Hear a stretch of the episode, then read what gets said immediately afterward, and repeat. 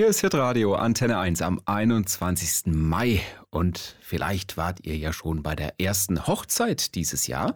Jetzt im Wonnemonat Mai, der wettermäßig bisher gar nicht so wonnig war, beginnt ja, aber traditionell kann man sagen, die Hochsaison für Hochzeiten. Und was darf bei einer Hochzeit nicht fehlen, egal ob kirchlich oder nicht? Na klar, die Musik. Da gibt's manchmal dann auch ziemlich kuriose Songwünsche. Kollege Achim Stadelmeier, du hast mir vorhin erzählt, da wurde sogar schon mal die UEFA Champions League Hymne gewünscht.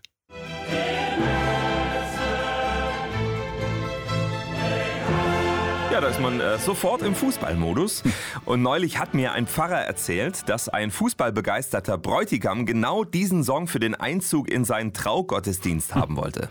Ja, ob er auch ein Trikot anziehen wollte, weiß ich nicht, aber die Braut fand den Song wohl okay. Der Pfarrer hatte auch nichts dagegen, also lief eben die Champions League Hymne. Ja, kann man mal machen. Achim, was äh, sind denn sonst so die Top-Hits bei Hochzeiten? Ja, es gibt die Klassiker, die immer noch oft gewünscht werden, zum Beispiel alte Kirchenlieder wie Lobe den Herrn. Und auch das hier ist seit Jahrhunderten ein Hochzeitshit.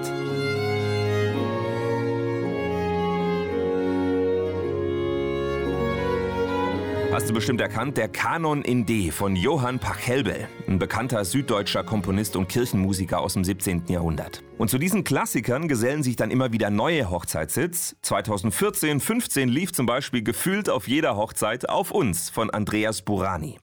Der Song ist mittlerweile durch, aber diese drei Hits haben sich bislang wacker gehalten.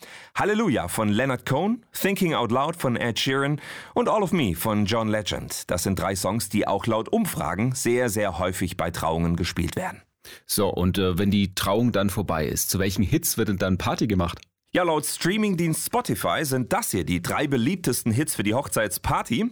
Wannabe von den Spice Girls, Happy von Pharrell Williams und Mambo Number no. 5 von Lou Bega. Die werden in Deutschland auf Hochzeiten wohl am häufigsten gestreamt.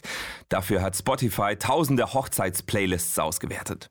Achim, vielen Dank für die Infos. Äh, dann kann die Hochzeitssaison ja kommen. Und ähm, ja, wie ist denn das bei euch? Welcher Song darf bzw. durfte bei eurer Hochzeit nicht fehlen? Schreibt uns das gerne mal auf der Antenne 1 Facebook-Seite. Das hier wäre bestimmt auch einer für die nächste Hochzeit. Kiss Me und Dermot Kennedy.